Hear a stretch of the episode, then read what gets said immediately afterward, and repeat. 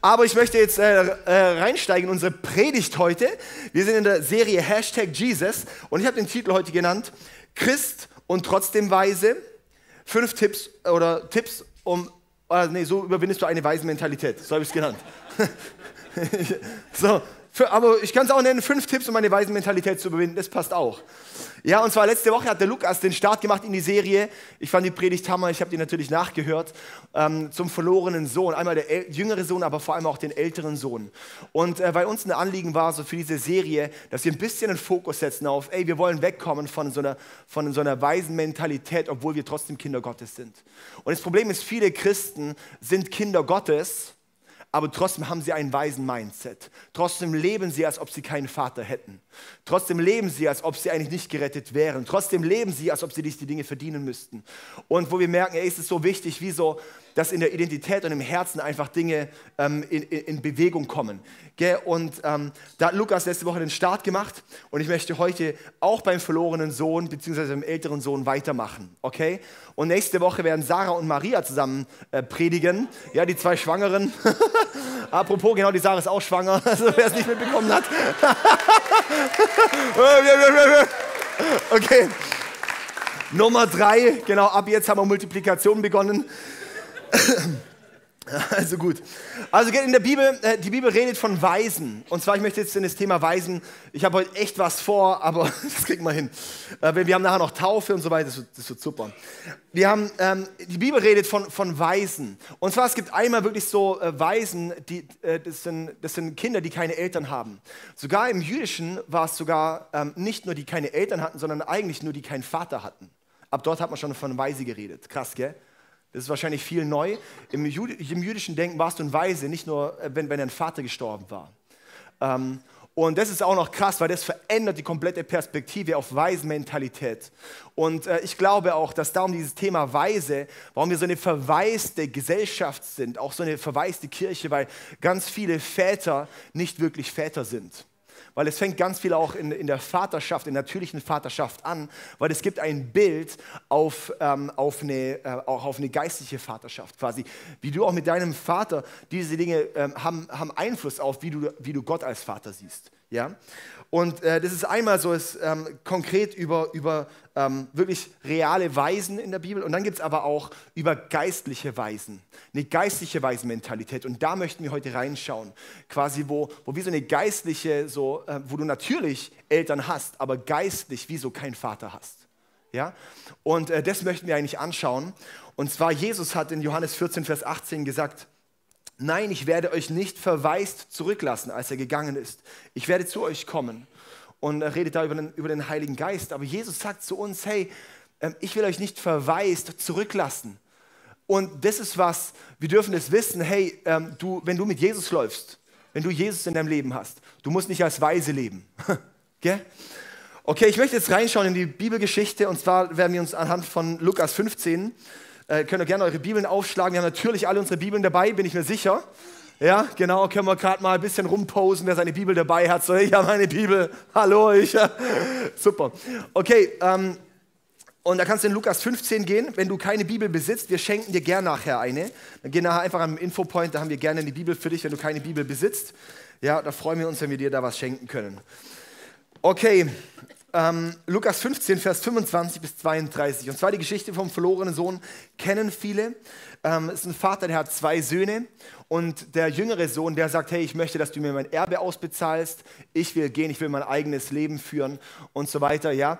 Und äh, das war in der damaligen Zeit die Bedeutung von, du bist für mich gestorben und äh, ich mache mein eigenes Ding. Dann ist der Sohn losgegangen, am Anfang sah alles toll aus, hat dann aber sein Geld einfach verprasst, hat äh, sich Freunde gemacht mit dem Geld, aber als dann sein Geld wegging, als er dann, was auch immer, sich mit Huren rumgetrieben hat, als er gefeiert hat, wie noch was und sein Geld verprasst hat, ähm, dann wurde er pleite, hat er alles verloren, war dann am Ende im Schweinestall und ähm, war, war komplett am Ende und hat gesagt, okay Mann, vielleicht könnte ich ja auch zurückkommen zu meinem Vater wieder als Sklave in sein Haus. Und dann kommt er zurück, überwindet sich und sein Vater sieht ihn vom Weiten. Der Sohn kommt und traut sich fast nicht zu laufen. Der Vater rennt ihm entgegen, was eine komplette Entblößung von der Würde von dem Vater damals war. Und er rennt ihm entgegen, küsst ihn, umarmt ihn und der Sohn sagt, oh, oh ja, könntest du, vielleicht äh, könnte ich vielleicht, äh, vielleicht dein Sklave sein, dein Diener in, deiner, in deinem äh, Hof hier. Und der Vater sagt, der geht da gar nicht drauf ein. Er sagt, bringt ihm das schönste Gewand, bringt ihm den Ring. Wir feiern eine Feier. Mein Sohn ähm, war, war verloren und er ist wiedergekommen. Sowas. Und das ist einmal eine Botschaft auch für dich ähm, zwischen Gott und, und, und dir. Wenn du merkst, dass du eigentlich dieser verlorene Sohn bist, der weggelaufen ist von Gott, der sagt, Gott, ich lebe ohne dich, dann ist heute der Moment, wieder zurückzukommen zu deinem himmlischen Vater. Und er nimmt dich in die Arme, auch wenn du denkst, ich bin so schuldig, ich bin so dreckig. Was habe ich? Ey, Jesus, er, er nimmt dich einfach in die Arme und er rennt dir entgegen. Er kann es kaum erwarten, dass du zurückkommst. Ja, und das ist einmal die Botschaft 1. Und dann ist die Botschaft 2, ist dann der ältere Sohn. Und zwar der steht dann dort, der kommt nach Hause. Ähm, das können wir gerade mal hier lesen in Vers 25. Dort heißt es, währenddessen, da war dann eine große Party und so weiter, ja. Vers 25, Lukas 15, Vers 25. Währenddessen war der ältere Sohn draußen auf den Feldern und arbeitete. Als er heimkam, hörte er Musik und Tanz im Haus und fragte einen der Diener, was da los sei. Der Bruder ist wieder da. Dein Bruder ist wieder da, erfuhr er. Und dein Vater hat das Kalb geschlachtet, das wir gemästet hatten, und gibt nun ein großes Fest. Wir feiern, das wohl, äh, dass er wohlbehalten zurückgekehrt ist. Da wurde der ältere Bruder zornig und wollte nicht ins Haus gehen. Sein Vater kam heraus und redete ihm zu. Aber er sagte, all die Jahre habe ich schwer für dich gearbeitet und dir nicht ein einziges Mal widersprochen, wenn du mir etwas aufgetragen hast. Und in dieser ganzen Zeit hast du mir noch nicht einmal eine junge Ziege gegeben, um mit meinen Freunden ein Fest zu feiern.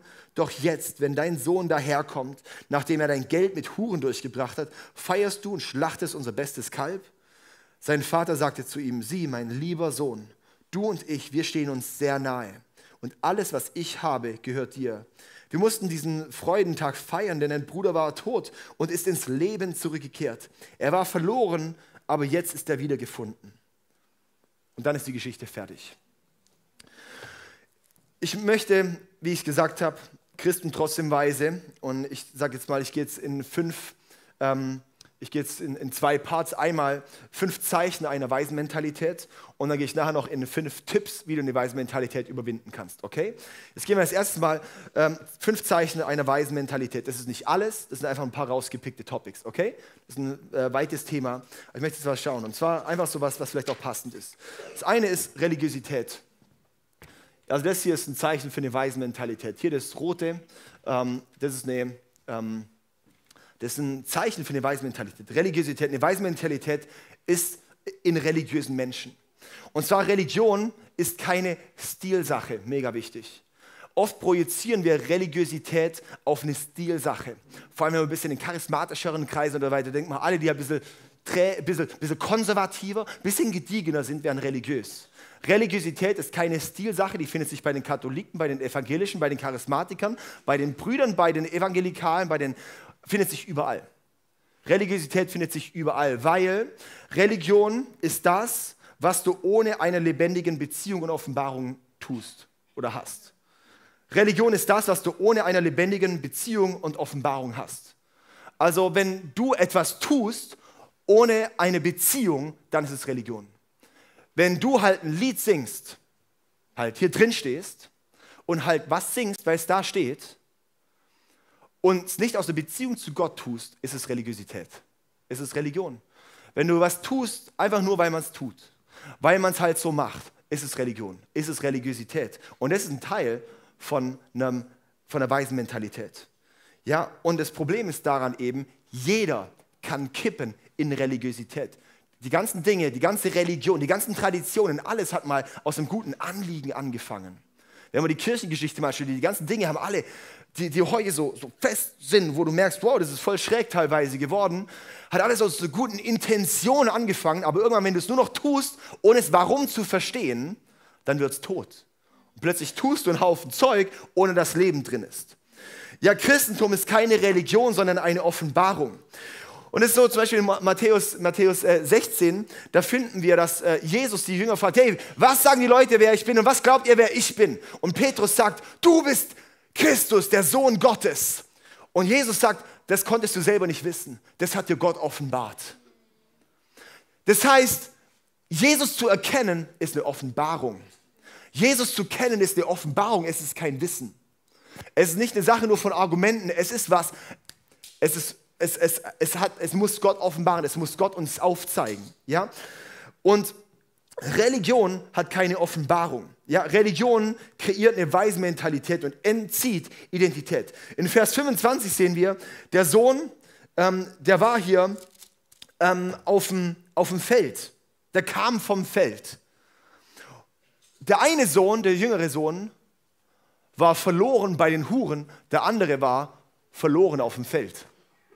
Der jüngere Sohn, der war gefangen in Rebellion der ältere Sohn war gefangen in Religion. Der jüngere Sohn, der kam nach Hause mit einem Herz von Buße und der ältere kam zurück mit einem Herz von Bitterkeit. Der jüngere Sohn hat sein Erbe wieder angetreten. Der ältere Sohn wissen wir nicht. Und es ist so krass, weil wir sehen dort, ähm, Religion, Religiosität kann, kann so viel zerstören. Religion ist, er arbeitet für den Vater, aber kennt den Vater nicht. So viele sind in einem Dienst, wollen tun für Gott, wollen was machen für Gott, ohne ihn zu kennen, ohne eine Liebe für ihn. Und dann sehen wir auch, dass es ist so, hey, das, das bringt keinen Lohn. Es bringt keinen Lohn. Wir können nicht, nicht dienen, um etwas zu verdienen. Unser Dienst ist nicht, um etwas zu verdienen. Es ist aus der Liebe zu ihm heraus. Religion ist der menschliche Versuch, Rettung und Liebe zu bekommen. Religion ist der menschliche Versuch, Rettung und Liebe zu bekommen. Weil Religion sagt, ich muss tun und vielleicht mag mich Gott dann. Und selbst, ja, alle, die jetzt hier, ich lebe mit Jesus und so weiter, so oft ist trotzdem eine Realität, dass ich denke, weil ich das getan habe, kann ich nicht mehr zu Gott kommen. Das ist Religiosität. Dass du denkst, so kann ich ja sicher vor Gott treten. Das ist eine Waisenmentalität. Dass du denkst, jetzt fühle ich mich schuldig und ich traue mich nicht mehr zu Gott zu kommen. Ich traue mich nicht mehr zu beten. Oh, jetzt bete ich ihn an. Ach, das, das passt doch gar nicht, weil Gott ist bestimmt voll enttäuscht von mir. Das ist eine Waisenmentalität. Und es ist so tief verankert, vor allem bei uns deutschen Christen, weil wir immer alles richtig machen wollen. Und dieses Ich will immer alles richtig machen ist zutiefst zerstörerisch. Weil wenn es nicht aus dem Herz von Liebe, wenn es nicht aus der Beziehung herauskommt. Ja, dass wir heilig wandeln sollen und so weiter. Auf jeden Fall, aber immer heraus, weil er es in uns bewirkt. Weil Gott in uns was tut. Und darum ist die Frage, sowas, auch so eine Weismentalität, sag ich mal, wächst aus der Abwesenheit von Offenbarung. Eine Weismentalität wächst aus einer Abwesenheit von Offenbarung. Und darum, das finde ich immer wieder krass so. Und ich, und, und auch ich, ich bin die ganze Zeit, du bist die ganze Zeit im Kampf und in der Versuchung, religiös zu werden. Auch als Pastor, du musst jede Woche liefern. Und nicht nur einmal, sondern keine Ahnung, wie viel Teaching ich diese Woche wieder gemacht. Du musst die ganze Zeit. Und irgendwann bist du in der Versuchung zu sagen, jetzt tue ich halt nur noch aus dem, was ich halt so auf Lager habe. Und du bist nicht mehr auf der Suche nach frischer Offenbarung von Gott. Und Offenbarung von Gott kommt nicht, indem ich halt Bücher lese, sondern indem ich sein Herz suche.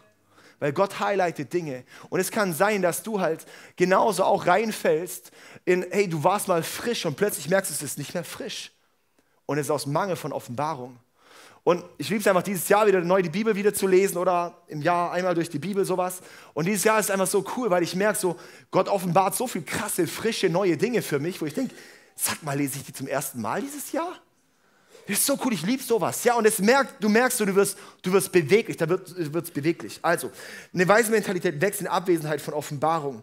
Und darum wirklich, wir brauchen Hunger nach Offenbarung. Ich glaube, das ist ein riesen, riesen Schlüssel hier, Religiosität. Und wir müssen unbedingt Religiös, Religiosität kicken in unserem Leben. Aber wir schauen nachher an, wie. Das zweite Punkt, das war mein längster Punkt, der zweite Punkt ist Bitterkeit. Zeichen für eine weise Mentalität ist Bitterkeit. Bitterkeit. Und zwar ähm, Bitterkeit der, der Sohn, ja, eine Weismentalität bringt Wut und Bitterkeit hervor. In Vers 28 lesen wir, ähm, und da wurde der ältere Bruder zornig und wollte nicht ins Haus gehen. So was Weismentalität ist so, ey, ähm, der wird zornig, der wird wütend, der wird bitter, weil beim anderen gerade was gut ist. Und wie viel ist es auch bei Christen teilweise, die sich aufregen, wenn bei dem was vorangeht. Und da kommt dann wie so eine Haltung so von aufgebracht sein, von Wut, von, von, oder? Ich weiß noch, ähm, ich fand es so cool, als sich der Paddy damals bei uns für Jesus entschieden hat in Singen. Das war echt crazy, weil der hat halt immer noch gekifft und immer noch was auch immer. Und es war echt so ein Weg, so ein bisschen, ja, so. Und, und trotzdem hat er angefangen, so krasse Dinge mit Gott zu erleben. Und es war für einen Haufen Christen war das richtig schwierig, das zu sehen. Der lebt so ein Leben und er lebt schon manche Dinge. Okay? Heute ist er, er ist dann Gott sei Dank durchgegangen, aber das ist eben auch der Punkt, sowas. Du musst immer den Weg von Leuten sehen. Du musst ja sehen, wo er herkommt. Da war das ja richtig schön, wo er da schon stand. Ja? Aber den Weg zu sehen. Und dann merkt man dann Religiosität, merkst du dann auch im, im Vergleich. So was, oh, okay, da kommt eine Wut. Da freuen sich Leute. Oder äh, König David, der tanzt vor der Bundeslade her und die Michael, die regt sich auf über die Freude, die dort ist. Und das ist Bitterkeit. Wie viel, es gibt so viele bittere Christen. So viele bittere Christen, die hängen da mit einer Fresse. Das ist krass, gell? Und das Ding ist ja, man sieht es. Manchmal siehst du Religiosität. Ich gehe mal weiter, ich möchte nur ein paar Dinge hier, hier auf, auf, aufdecken, okay? Ähm, der nächste Punkt ist Isolation. Religiosität. Ähm, eine Weismentalität zieht dich in Isolation. Eine Weismentalität zieht dich in Isolation. Und zwar Isolation. Wir sehen, der, der Sohn, auch in Vers 28, da wurde der ältere Bruder zornig und wollte nicht ins Haus gehen. Er wollte nicht ins Haus gehen. Er war wie isoliert, er ist draußen geblieben. Er hat sich nicht mal reinbegeben in das, was möglich wäre. Da ist eine Angst da vor, hey, da könnte ja ich vielleicht mal herausgefordert werden. Da werde ich vielleicht mal aus meiner Komfortzone gelockt werden. Da bleibe ich lieber draußen. Religiosität hat nämlich immer die Angst, beurteilt zu werden. Religiosität hat immer die Angst, abgelehnt zu werden. Religiosität hat, hat, hat, hat diesen Stolz da, der einen abhält, ehrlich zu werden. Religiosität ist immer so diese, diese harte Mauer, die du aufgebaut hast und sagst, ich traue mich dort nicht rein. Ich traue trau mich nicht ins Get Free. Ich traue mich nicht, mal hier mit jemandem zu reden. Ich traue mich nicht mal ehrlich zu sein. Ich traue mich nicht mal zu sagen, ey Mann, ich habe gerade echt hier ein paar Baustellen. Das ist Religiosität. Und es zieht dich in Isolation. Und wenn du einsam bist, da, da, das ist ein eine schwierige, schwieriger Punkt, an dem wir dort sind. In Sprüche 18, Vers 1 heißt es, wer sich absondert, geht nur seinen eigenen Wünschen nach. Er verweigert alles, was heilsam ist. Ich könnte jetzt eine ganze halbe Stunde nur Sprüche vorlesen, wo es darum geht, aber das finde ich zum Beispiel einen guten Spruch. Okay, das nächste ist Opferhaltung. Weismentalität ist eine Opferhaltung. Eine Weismentalität ist eine Opferhaltung. Und das ist ähm, hier in Vers 29 lesen wir, da ist es, aber er sagte, all die Jahre habe ich schwer für dich gearbeitet und dir nicht ein einziges Mal widersprochen, wenn du mir etwas aufgetragen hast. Und in dieser ganzen Zeit hast du nicht, mir nicht einmal eine junge Ziege gegeben, um mit meinen Freunden ein Fest zu feiern. Doch jetzt, wenn ein Sohn daherkommt, nachdem er dein Geld mit Huren durchgebracht hat, feierst du und schlachtest unser bestes Kalb. Und das ist krass, weil eine, eine, eine Weismentalität fängt oft an mit, ich wurde verletzt.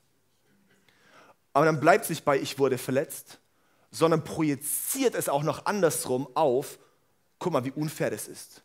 Guck mal, ich habe doch eigentlich verdient. Schau mal mich an. Nicht nur ich wurde verletzt, sondern dann kommt es in die nächste Stufe von, ich bin ein Opfer und ihr seid Täter und ich habe da ein Riesenproblem.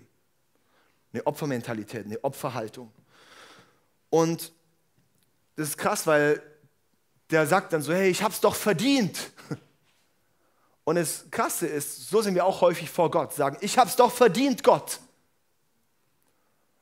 Aber der, die Realität ist, nee, du hast es echt nicht verdient. Der Vater geht auch gar nicht darauf ein, dass es verdient hat. Er sagt nur, mein lieber Sohn, alles, was ich habe, gehört auch dir. Das ist das Einzige, was er sagt. Er sagt nicht, du hast es verdient. Er fängt nicht an, ihn zu betütteln und, oh, du Armer und so weiter, sondern, sondern er, weil er betüttelt nicht eine Weismentalität.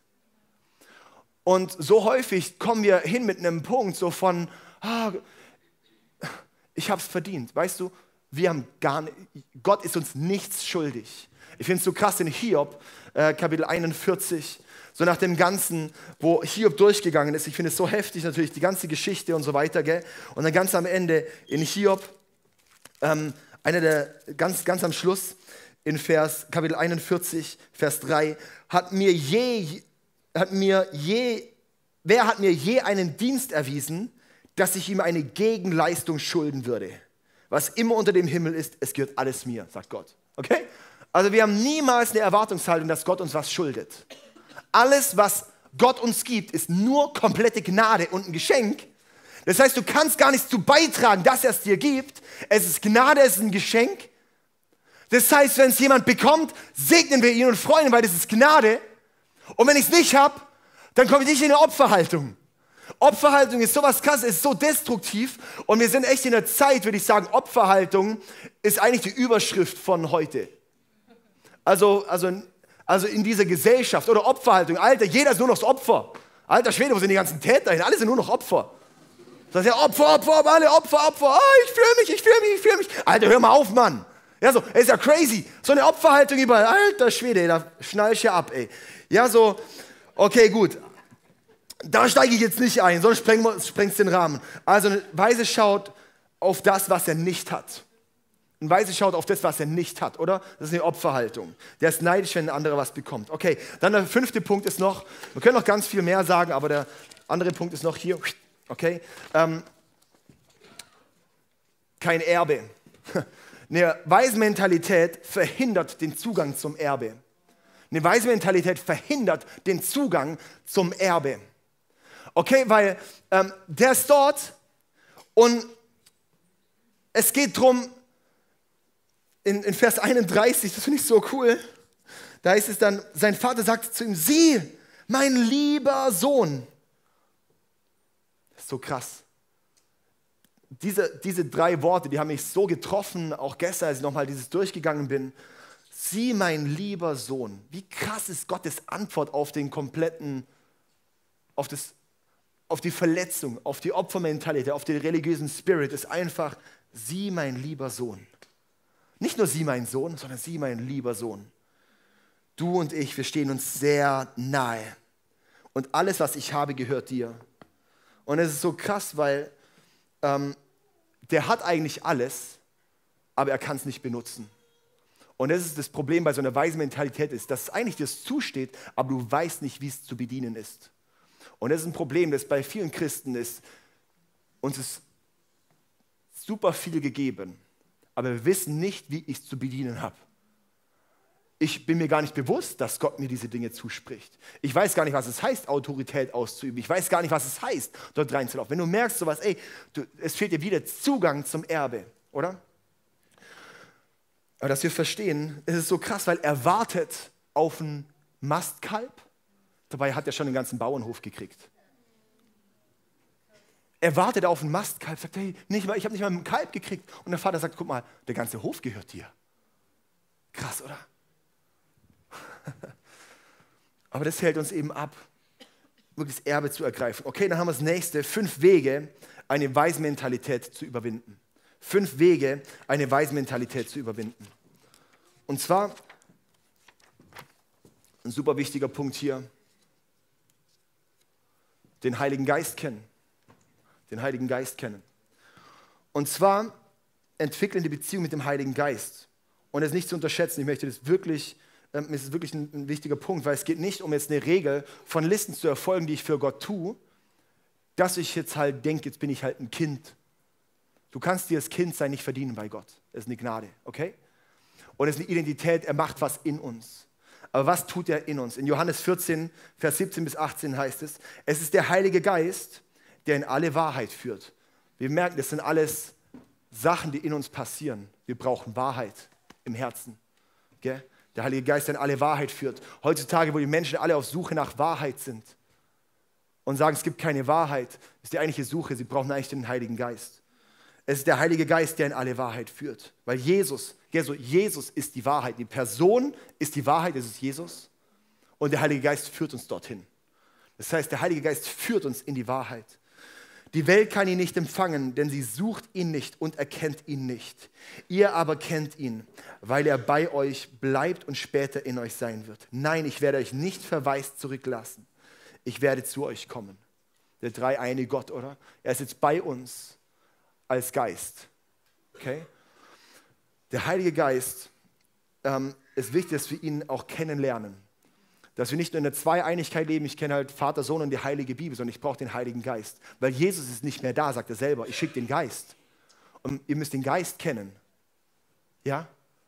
Er führt euch in die Wahrheit. Er lässt in euch Dinge passieren. Hier in anderen Vers 2. Petrus 1, Vers 3 heißt es, denn dessen göttliche Kraft hat er uns ja, äh, denn dessen göttliche Kraft hat er uns ja alles gegeben, was wir brauchen, um ein Leben zu führen, das Gott gefällt. Das kam dadurch, dass wir den erkannt haben, der uns durch seine Herrlichkeit und Güte berufen hat. Denn dessen göttliche Kraft hat uns ja alles gegeben. Gottes göttliche Kraft ist der Heilige Geist. Seine, er hat uns alles gegeben, was wir brauchen, um ein Leben zu führen, das Gott gefällt. Das heißt, er ist es. Und darum ist es auch so wichtig, dass ähm, wenn, wenn, wenn, wir, wenn wir merken, dass ich was aufgebaut habe, dass ich eine, eine Mauer aufgebaut habe gegenüber dem Heiligen Geist, ist Religiosität vorprogrammiert. Weil nur durch den Heiligen Geist werden wir auch dort durchbrechen, weil nur er führt uns in die Wahrheit. Und ohne den Heiligen Geist werden wir verwaist sein. Genauso sagt Jesus, wenn ihr den, ich, schick, ich lasse euch nicht als Weisen zurück, ich schicke euch den Heiligen Geist. Wenn wir uns dem Heiligen Geist gegenüber wegstellen, dann wird in unserem Leben eine Mauer aufgebaut sein, die uns natürlich in Religiosität führen wird. Darum ist es, wenn die Frische fehlt, wenn die Offenbarung fehlt, wenn das Feuer fehlt, dann werden wir religiös, bitter, isoliert, Opferhaltung, wir werden kein Erbe antreten und so weiter. Darum, wir müssen den Heiligen Geist kennen. Okay? Dann ähm, gehen wir in den nächsten Punkt rein. Und zwar, denke anders. Denke anders. Denke anders. Den Heiligen Geist kennen, dann denke anders. Erneuere dein Denken, wie Gott über dich denkt. Erneuere dein Denken, wie Gott über dich denkt. Erneuere dein Denken, wie Gott über dich denkt. Kommt es an? Also wir müssen wie neu vernetzen, wie Gott über uns denkt. Das liebe ich am Kingdom Culture, das gerade läuft, oder? Wo wir Kingdom Culture haben, weil das ist genau da, da hilft uns der Basti, uns ein bisschen zu rewiren. Dass wir ein bisschen nochmal neu sehen, wer bin ich eigentlich jetzt, wenn ich in Jesus bin sowas, ja, dass wir neu denken, dass wir anfangen, wie umzudenken. Darum heißt es auch, hey, lasst euch verändern in neue Menschen durch Veränderung eurer Denkweise. In Römer 12, Vers 2, oder?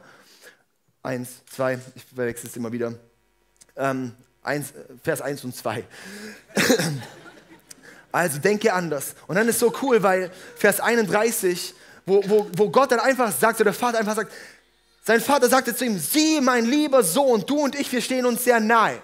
Der Vater geht nicht ein und sagt, oh ja stimmt, du hast recht, du arme Sau, sowas ja, so. Ich gebe Anerkennung und sage, boah, danke Mann, du hast so viel Krasses für mich geleistet, echt da, Oberhammer, klar, komm, hol noch die zweite Ziege aus dem Stall. Sowas ja, äh, sowas macht er nicht. Sondern, sondern der Vater, der, der sagt, denk um.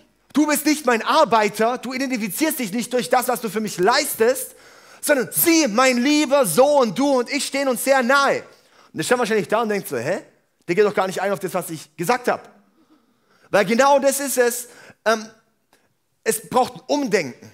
Es braucht eine neue Vernetzung, wo ich verstehe, was ist eigentlich Gottes Herzschlag über mein Leben? Dass du verstehst, ey, Gottes Herzschlag ist, wenn du denkst, was ist mit mir? Ist Gottes Herzschlag, sie, mein lieber Sohn, meine liebe Tochter. Du und ich, wir stehen uns sehr nahe. Das ist sein Herzschlag. Oh Gott, was ist mit mir? Ähm, wann, wann bin ich endlich dran? Hast du mich vergessen?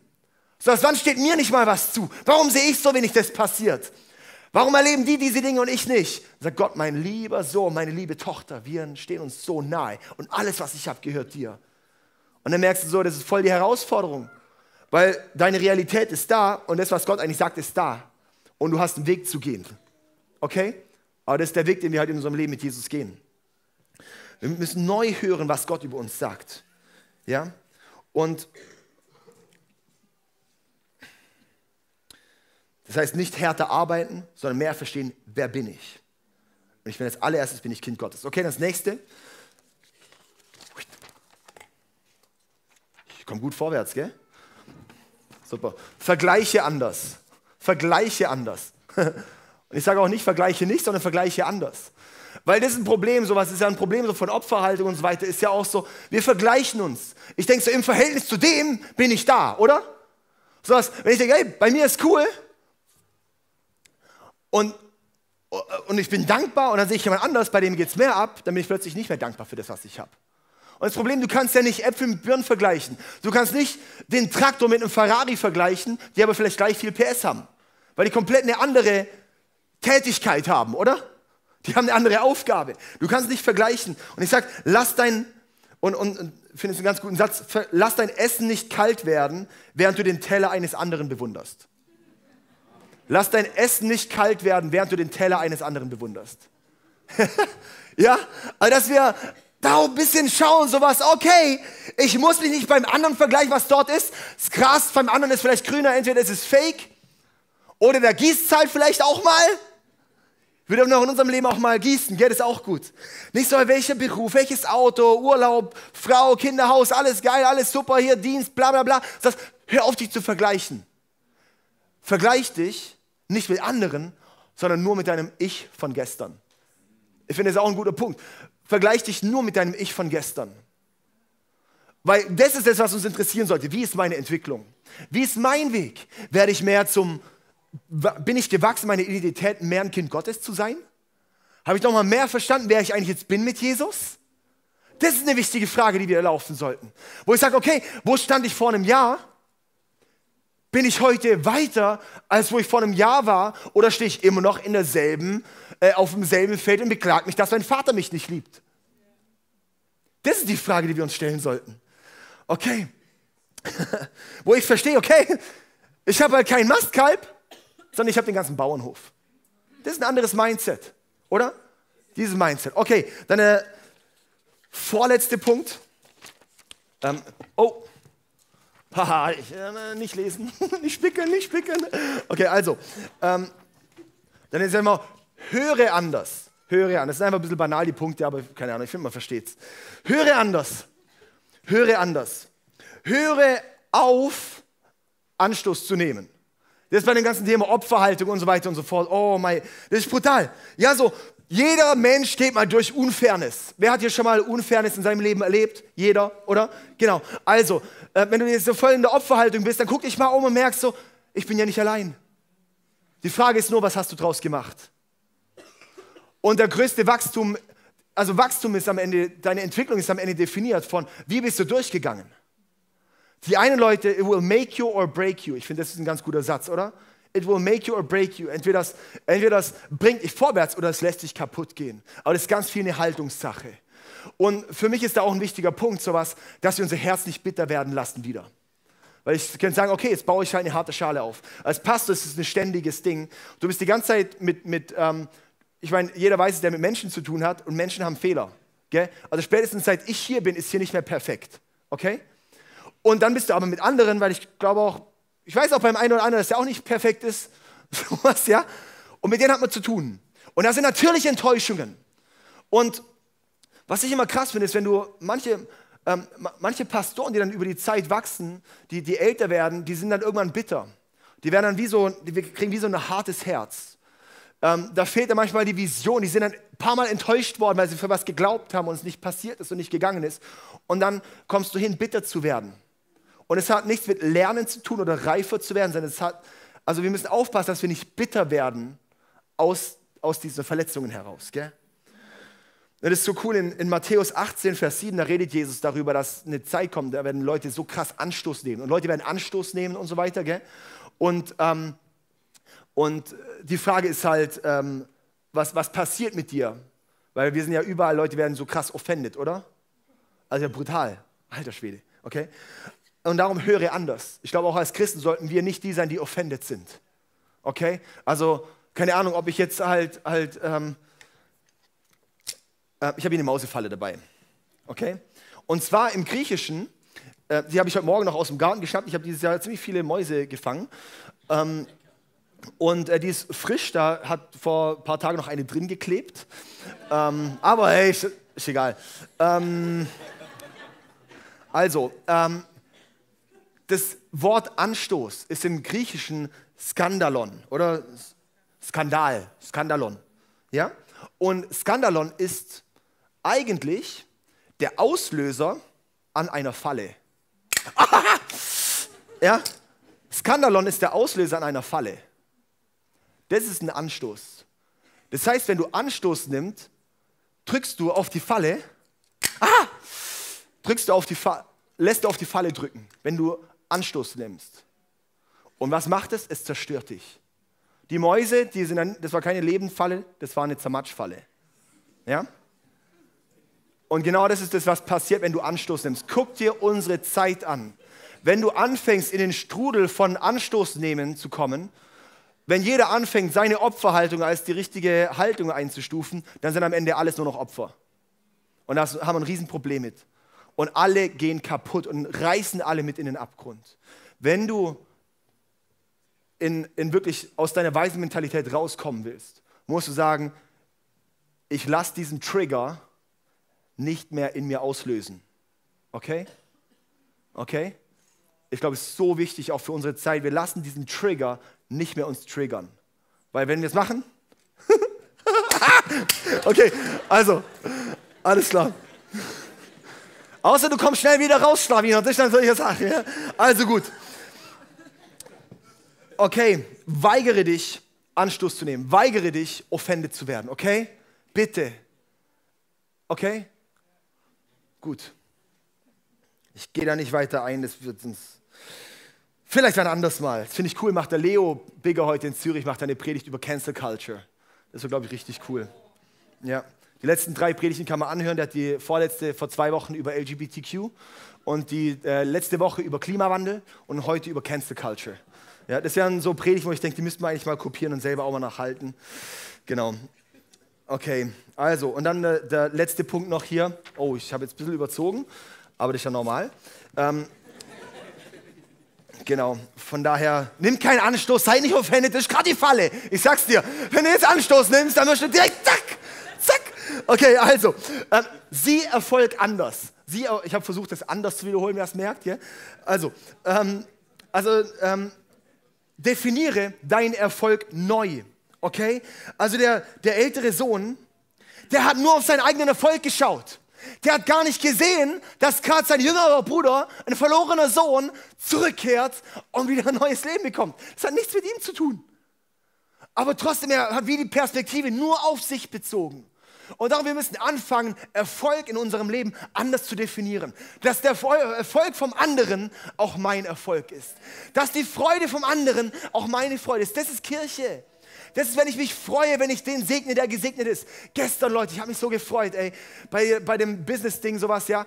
Ähm, da Leute zu sehen, die im Business unterwegs sind und teilweise auch richtig fett Kohle machen. Und ich freue mich. Und ich denke so, ey, ich segne die und ich bete und ich bin so von ganzem Herzen, bin dann heim und habe gesagt, ey, ich bete, Mann, das soll, das soll sich multiplizieren, da soll noch mehr gehen. Und ja, so, wo, wo, wo ich sehe, segnen und nicht mit einer Opferhaltung, ja, was ist mit mir? Wenn ich Führungskraft in einem Unternehmen wäre, könnte ich viel mehr Kohle machen. So gehen wir meistens ran, oder? Ich sage, hey, ich segne den, wo was ist. Und ich glaube, im Segen kommt auch immer ein Fluss irgendwo zurück. Aber das ist so eine Haltung von, lass uns segnen, lass uns den Erfolg anders definieren. Eine weise Mentalität, ja, so, die geht, wenn du siehst, dass Verlorene zurückkommen. Und ich glaube, das ist ein Punkt auch, der so wichtig ist, auch für Kirche. Kirchen werden religiös, werden verwaist, wenn es aufhört, dass Menschen Jesus kennenlernen. Wenn es aufhört, dass Menschen Jesus kennenlernen, äh, wenn, wenn das aus unserem Leben als Fokus rausgeht, dass auch Menschen Jesus kennenlernen, dann ist die Religiosität vorprogrammiert. Weil unsere Grundberufung auch dazu, hey, dass wir noch hier sind und auf dieser Erde Königreich Gottes bauen sollen, weil Gott möchte, dass jeder Mensch gerettet wird und nicht verloren geht.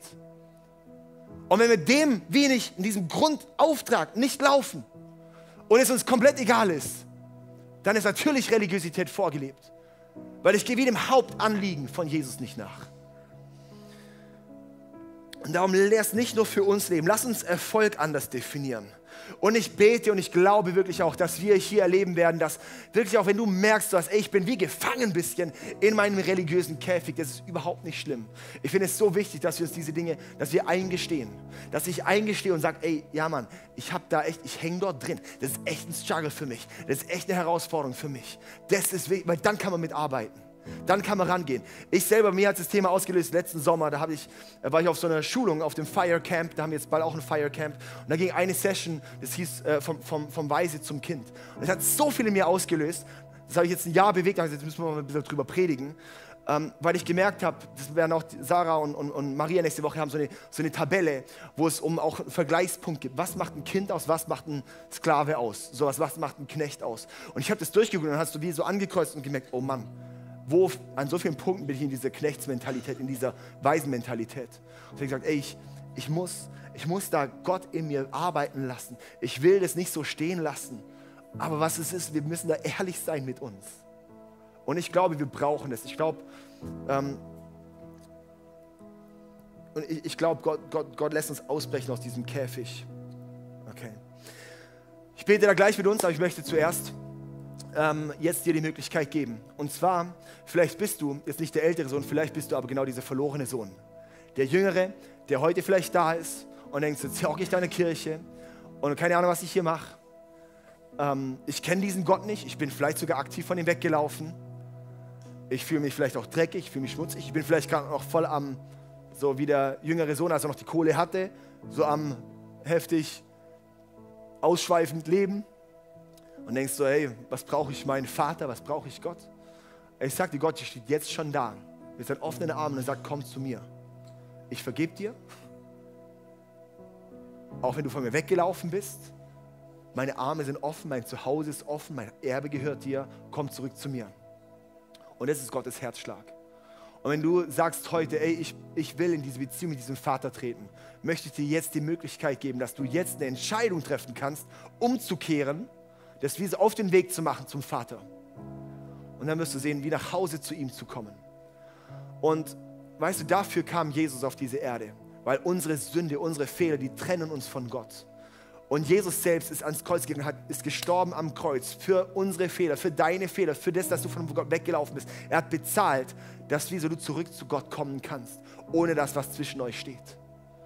Und er möchte dich wiederherstellen. Jesus ist auferstanden. Das heißt, und so können wir jetzt auch ein neues Leben führen. Weil das neue Leben steht dir auch zur Verfügung. Nicht mehr als ein Weise, sondern als ein Kind Gottes. Und wenn du jetzt heute Kind Gottes werden möchtest, möchte ich dir jetzt die Möglichkeit geben, das machst du im ersten Schritt mit einem einfachen Gebet zu unserem Gott zu beten und sage, ich bitte um Vergebung, dass ich weggelaufen bin für meine Sünden. Ich nehme es an, dass du für mich gestorben bist. Und ich will dieses neue Leben. Ich komme zurück zu dir. Okay? Und das ist der erste Schritt und du wirst merken, wie sich was dreht in deinem Leben.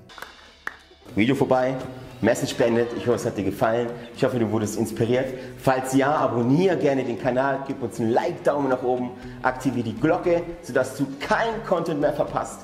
Hey, du siehst auf dieser Seite eine Auflistung von all unseren Locations, an denen wir dich so gerne auch mal physisch begrüßen würden. Du hast auf dieser Seite eine Möglichkeit, uns mit deinen Finanzen zu unterstützen, via PayPal QR-Code oder via andere Zahlungsmethoden, die findest du unten in der Videobeschreibung. Falls du heute dein Leben Jesus gegeben hast, dann haben wir wirklich Grund zur Freude und Grund zum Jubeln. Lass uns das gerne mitteilen. Nutze hierfür einfach das Kontaktformular und dich so gerne kennenlernen. Und auch wenn du schon lange mit Jesus unterwegs bist, möchten wir gerne von dir hören, was Jesus so in deinem Leben wirkt. Nutze dafür in der Videobeschreibung den Button Praise Report und lass uns von, voneinander hören. Hey, ich freue mich auf dich, dich kennenzulernen.